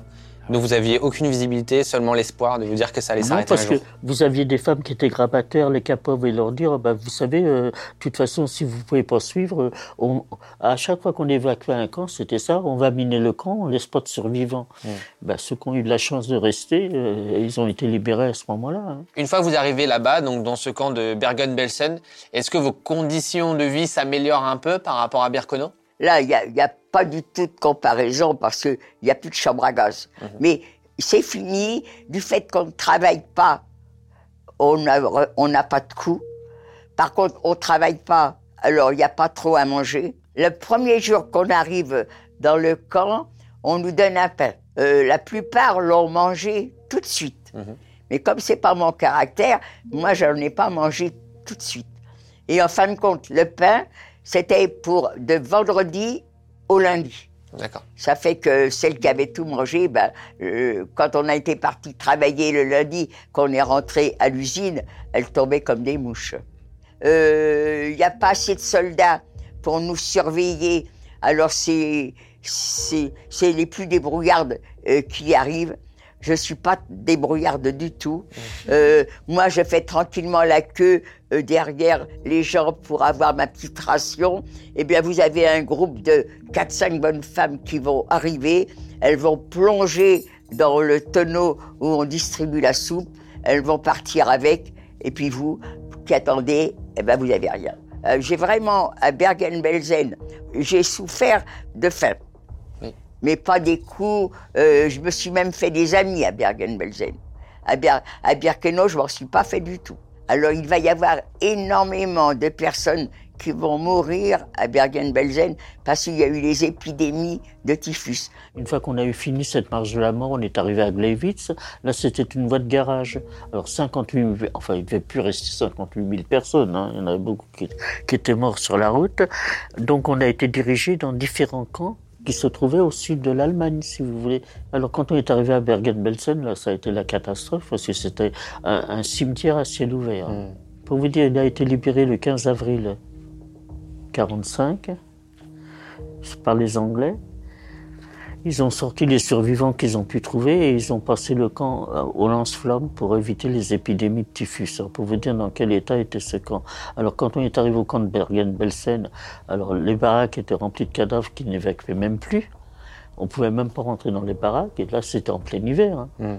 C'était en janvier 45. On marchait sur les gens, quoi. Bah, on essayait. Et, et qui vient vous libérer à ce moment-là? Bah, C'est-à-dire que Arrivé au camp de Bergen-Belsen, on y est resté très peu de temps. Il y avait encore des entreprises allemandes dans le sud de l'Allemagne qui venaient chercher de la main-d'œuvre pour travailler dans les usines d'armement. Parce qu'à ce moment-là, ils avaient mobilisé tous les travailleurs allemands qui travaillaient dans les usines et il leur fallait de la main-d'œuvre, donc ils venaient dans les camps chercher de la main-d'œuvre. Euh, L'Allemagne perdait la guerre, ils avaient besoin de soldats. Mhm. Et donc, il fallait qu'ils euh, prennent les soldats dans les usines, et à ce moment-là, les usines, il fallait absolument qu'elles tournent. Eh bien, ils ont pris les déportés et les prisonniers de guerre. Alors là, ils ont trouvé encore un train, bien sûr, évidemment, on était prioritaire hein, pour transporter. Alors là, ça a été la catastrophe parce que euh, vous aviez les Russes qui avançaient assez vite à ce moment-là, euh, alors qu'ils bombardaient les rails d'un côté, vous aviez les Alliés qui bombardaient de l'autre et nous étions enfermés dans ce wagon imbestiaux. Alors on se disait, on savait que la guerre était pratiquement finie et et quoi faire? Alors ils nous ont quand même mis sur des voies de garage le temps qu'ils réparent les rails. Mhm. Et puis au bout de 3-4 jours, alors ils ouvraient les portes des wagons euh, sur des voies de garage. Alors là, on voyait, au loin, on voyait des wagons euh, ouverts avec euh, que des cadavres qu'ils abandonnaient. Et puis au bout de, de 3-4 jours, une fois que les rails étaient réparés, on s'est retrouvé dans le camp de Flossenburg, dans le sud de l'Allemagne. Et là, il n'y avait plus d'usine, il n'y avait plus rien, tout avait été bombardé. On est resté bloqué dans un sous-camp, vous voyez, ils nous ont mis dans une baraque. Enfin là, on était une centaine de femmes, hein, pas plus. Et puis on est resté très peu de temps, hein, mm. puisque au fur et à mesure qu'ils avançaient, ils évacuaient les camps. Je pense que si je suis là, c'est parce que j'ai eu la chance d'être là, à, Ragoun. On était toujours juives, donc il y avait quand même des différences avec les civils qui travaillaient à Ragoun, mais le, patron de l'usine, c'était quand même, avait besoin de nous. Mm-hmm. Donc ils nous considéraient comme non plus, on était des juives, mais des juifs qui travaillaient pour lui. Quand on a travaillé dans cette usine, mhm. dans les baraques, où il y avait une salle où il y avait de quoi se laver. Il n'y avait pas de serviette, c'est sûr, mais au moins on pouvait se laver. L'usine, malheureusement, c'est terminé. On va être dans un train euh, comme d'habitude, c'est-à-dire sans confort. Il n'y a même pas de paille, il n'y a même pas un seau avec de l'eau, rien du tout. un wagon complètement vide. Alors là, ça a été pour beaucoup le train de la mort. Moi, personnellement, je suis assise. Euh, à côté de moi, il y a une dame. On se parle pas, je la connais pas. Est-ce qu'elle est française, étrangère? J'en sais rien. Euh, on a voyagé comme ça une journée, sans se parler. Euh, et puis, ce que je me rappelle, à un moment donné, elle me tombe sur l'épaule. Alors, je la redresse. Puis plusieurs fois de suite, elle me retombe sur l'épaule. Alors là, ça commence à m'énerver parce que je pense qu'elle dort et je la secoue. Et quand je l'ai secouée pour qu'elle se réveille, elle est complètement tombée sur moi. Elle était morte. Et il y avait des mortes dans le wagon, mais les déportés euh, qui avaient, malgré leur manque de force, les ont traînés jusqu'à l'endroit où les corps s'amoncelaient. Et ben moi, j'ai gardé tout le temps ma morte à côté de moi. je sais bien qu'elle est morte, mais je dis, ah mais non, et ma camarade, elle dort, mais quand elle va se réveiller, elle aura faim, elle aussi. Alors, faut me donner sa ration. Voilà. Pour, moi, avoir une double ration. La morte, c'était pas être triste. Des mortes, tant mieux, c'est pas moi. Mais au moins, j'aurai sa ration. Et je suis encore maintenant comme ça. Euh, manque de sentiments, euh, c'est un peu gênant, mais c'est vrai, c'est comme ça. Ah, ça vous a changé intérieurement depuis? Oui, non, je sais plus ce que c'est que m'attrister sur quelqu'un. Je reconnais, et c'est pas bien, mais c'est comme ça. Hmm. J'ai plus de sentiments, j'ai plus de compassion pour personne. Vous avez des enfants? J'ai des enfants. Ah ben, j'espère que euh, mes enfants, c'est... Mais je, je, je, crois que même s'ils étaient très, très malades, ça me ferait de la peine mais pas au point de, de comme certaines mamans qui sont désespérées parce que euh, je, crois que je serais pas capable de, de mentir comme ça. Hmm. Et là, ils ont encore trouvé un train. Alors, vous voyez, ça, c'était euh, mars, mars 45, alors que pratiquement tous les camps étaient libérés en avril 45. Là, ils ont encore trouvé un train. Alors là, on a voyagé pendant une semaine. Alors, s'arrêter, les voies de garage, ils ouvraient les portes pour qu'on sorte les personnes qui étaient mortes entre-temps. On a continué, on est arrivé au camp de Mauthausen en Autriche. Quand on est arrivé au camp de Mauthausen, il n'y avait jamais eu de femmes qui sont arrivées. Enfin, là, on était à peine 50, hein, pas plus. Ah, ça, ça, s'amenuisait vraiment, c'était en train de diminuer bah, de jour en jour. Et alors, euh, on nous a mis sur la place d'appel on nous a dit de nous déshabiller, que nous allons prendre une douche. On s'est regardé, on a dit bon, bah, les douches, on connaît. Hein. Si on doit mourir, on va mourir debout là, euh, sur la place d'appel, mais on n'ira certainement pas aux douches.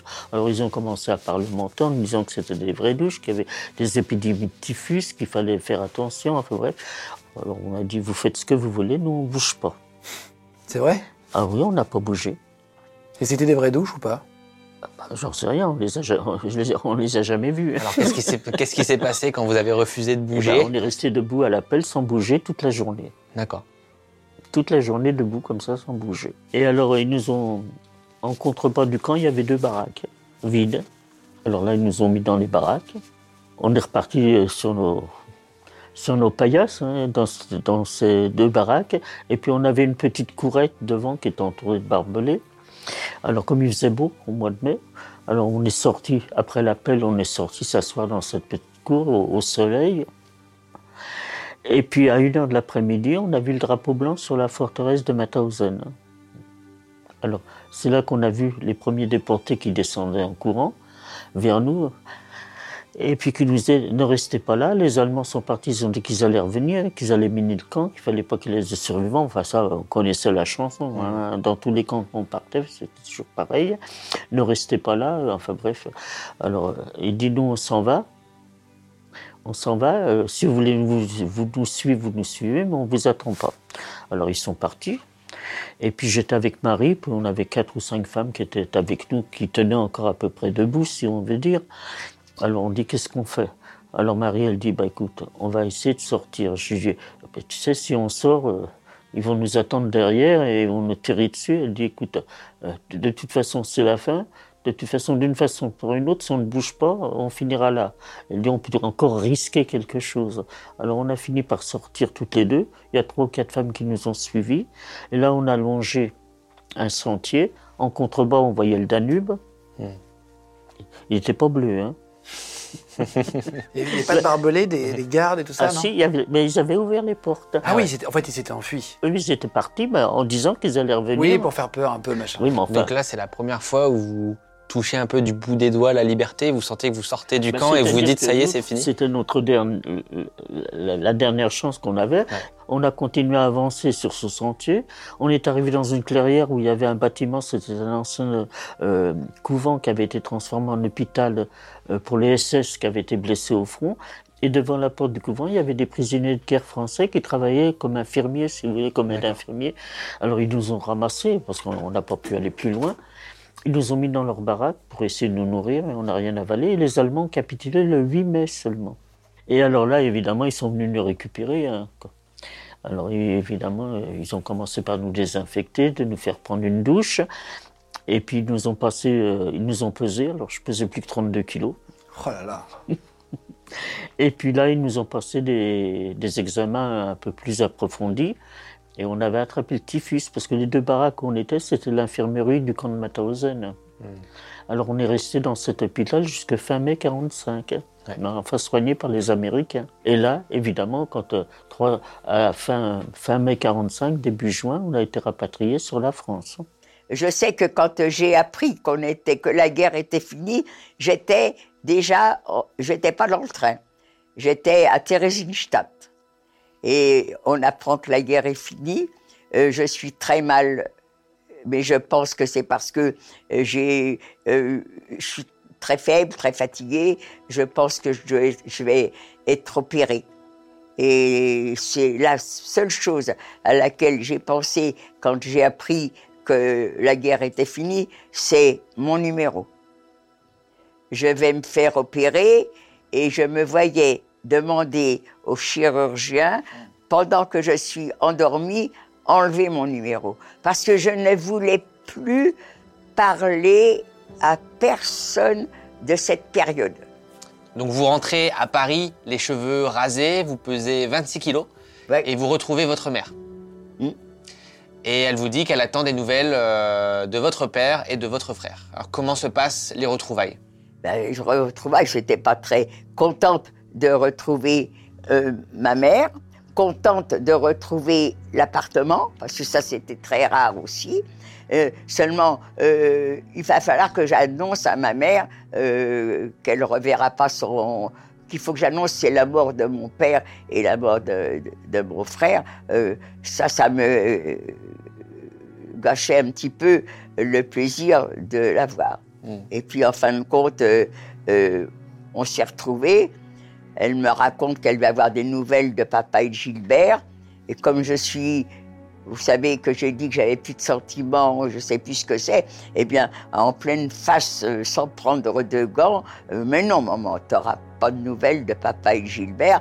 Et je lui ai jeté en pleine face qu'elle ne reverra plus euh, ni son mari ni son fils. C'est quelque chose que je ne me suis jamais pardonné. Vous avez cherché qui vous a dénoncé après ou pas? Euh, non, on ne peut pas savoir. hein. Vous savez, j'ai des doutes. Mais des doutes, c'est pas la. on ne sait pas. Donc, si ça se trouve, je fais des sourires à ceux qui nous ont dénoncés, et celle qui j'ai des doutes, c'est elle qui nous aurait peut-être cachés. hein. C'était quand même un retour joyeux en France ou c'était plutôt difficile? Joyeux pour les gens qui avaient, qui avaient eu l'occupation allemande, mais pour nous, ça n'a pas été joyeux parce Mm. qu'on est revenu dans l'indifférence totale, parce que Ah personne oui. n'a voulu nous croire quand on a voulu parler. Ah c'est vrai. Quand vous êtes re- retourné en France, euh, Personne n'a voulu nous croire. c'est ce qu'on appelle aussi aujourd'hui le négationnisme? Oh non, c'était pas du négationnisme. là. Ça, les gens, euh, c'était la population. Regardez, même dans les familles qui, sont venus récupérer les gens qui étaient revenus, personne n'a voulu. Écoutez, euh, avec Marie, quand on est revenu, au bout de 15 jours, j'ai dit tiens, on va retourner dans le quartier où j'habitais. J'ai peut-être de la famille qui est revenue. On a eu un petit attroupement parce qu'évidemment, on avait, on avait encore les cheveux qui n'avaient pas repoussé. hein. On avait peut-être pris un ou deux kilos. Ah, Vous savez, un an après la guerre, on trouvait pas des femmes rasées. euh, hein, euh, on n'en voyait plus. Hein. Alors on a eu un petit attroupement de gens qui sont venus nous voir en disant mais qu'est-ce qui vous est arrivé Euh, Bon, alors on a commencé à leur parler et puis vous avez, euh, on disait l'incrédulité dans leurs yeux parce que raconter des choses comme ça à des gens qui qui, qui avaient vécu à peu près normalement, si vous voulez. Alors il me disait, au bout d'un moment, il y en a un qui me dit, vous êtes devenu folle là-bas, on vous a raconté n'importe quoi, vous avez fait un lavage de cerveau pour que vous racontiez des histoires pareilles. C'est tellement ça- horrible que les gens pas- pensaient pas. Ça n'a pas pu arriver. Et puis, euh, il y en a un qui m'a dit, un bonhomme qui me regarde et me dit Vous êtes revenus si peu nombreuses, qu'est-ce que vous avez fait, vous, pour revenir et pas les autres Oh là là, ah oui, il y a eu des. Alors ça, c'est- On est revenu dans l'indifférence totale. Vous avez attendu 55 ans avant de Oh, parler à je ne nouveau. sais pas combien d'années, mais je sais que j'ai attendu très très longtemps. Et quand je suis rentrée et que naturellement, autour de moi, certainement, il y a des gens qui m'ont posé quelques questions, je me rappelle de la réponse que je faisais.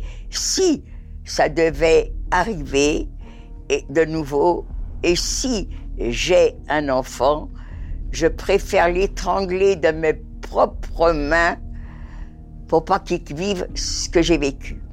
Et quand je le disais, j'étais vraiment sincère. Et bien maintenant, non, je le dis plus parce que je suis revenue et il y en a d'autres que moi qui ont, ont- qui ont survécu. Alors non, ça je le ferai pas. Mais vraiment, j'espère, j'espère, j'espère que je ne vivrai plus jamais ça de façon à pas savoir que mes enfants, mes petits-enfants, mes amis pourraient vivre ce que j'ai vécu. Parce que même tout ce qu'on peut dire, les paroles ne suffisent pas.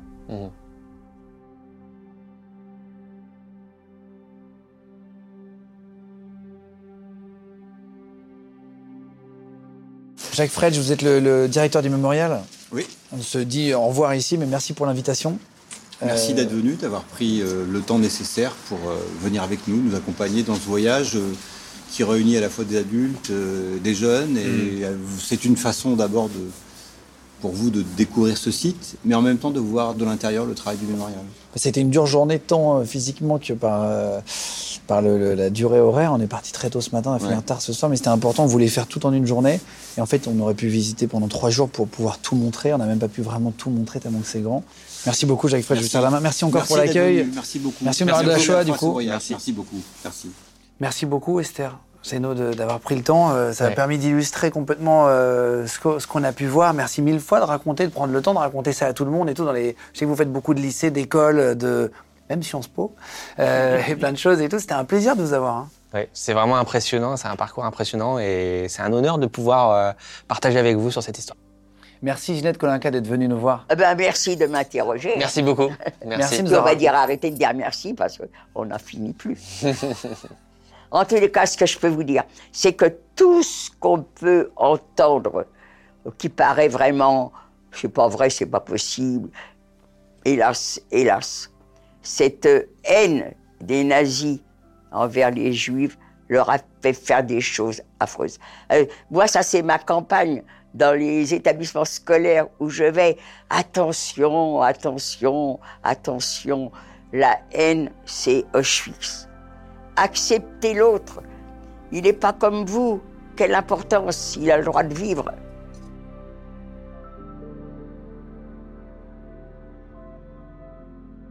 Aujourd'hui, Esther et Ginette vont dans les écoles pour raconter leur histoire. Et Ginette a récemment sorti une BD, Adieu Birkono, où elle raconte euh, son premier et son dernier voyage à Auschwitz. En tout cas, c'était un, privilège et un plaisir de faire ce, documentaire. J'espère que ça vous a plu. Euh, je voulais juste remercier le mémorial de la Shoah qui nous a permis euh, d'avoir accès non seulement à Auschwitz, à Rémi, qu'on embrasse, l'historien qui nous a accompagnés sur cette très très longue journée sous la pluie et dans le froid. Euh, merci au, service des archives aussi du mémorial pour nous avoir euh, donné accès aux photos et aux vidéos euh, du mémorial de la Shoah. C'est gratuit si vous voulez aller visiter. C'est hyper intéressant. Vous verrez plein de plein d'objets, plein d'archives. C'est sur Paris. Vous pouvez mettre, si vous voulez, l'adresse dans Google ou je vous mets le lien dans la description du mémorial. Merci à Jacques Fred, justement, le directeur du mémorial, pour nous avoir permis d'avoir accès à tout ça. Euh, merci à toi d'être venu. Je sais que c'est pas le documentaire quand je t'ai proposé. Tu m'avais dit que ça faisait longtemps que tu voulais visiter. C'est ça, ouais. c'est euh, une histoire importante hein, qu'on ne doit pas oublier, c'est essentiel d'en parler. Donc on a ce devoir de mémoire et euh, bah, c'était l'occasion euh, du coup d'échanger sur ce sujet et d'en apprendre plus. On n'a pas fait le documentaire le plus facile pour commencer euh, tous les deux quand on est parti là-bas. Ouais. Mais ça nous a vraiment permis de, de, de, On voulait vraiment montrer en détail, non seulement ce qu'avaient vécu Ginette et Esther, et puis montrer et illustrer tout ça. je vous mets tous les liens et merci de nous suivre aussi en podcast. Je vous mettrai cette émission en podcast si vous voulez la suivre quand vous faites du sport en voiture ou quoi. Comme ça, vous pouvez continuer de nous écouter. Merci en tout cas. Merci, merci à toi, Cyril, d'être venu. C'était un, un, vrai plaisir de faire ce docu avec toi. J'espère qu'on aura l'occasion d'en faire d'autres. Si vous avez des idées d'ailleurs de documentaires, n'hésitez pas à nous les mettre en commentaire. Si vous avez une idée d'un lieu de tournage à montrer ou euh, un morceau d'histoire aussi à, expliquer, ce sera avec plaisir. On a adoré faire un documentaire et notre objectif, c'est d'en faire de plus en plus sur Légende. Voilà. Merci à toi. Merci beaucoup. Salut à tous.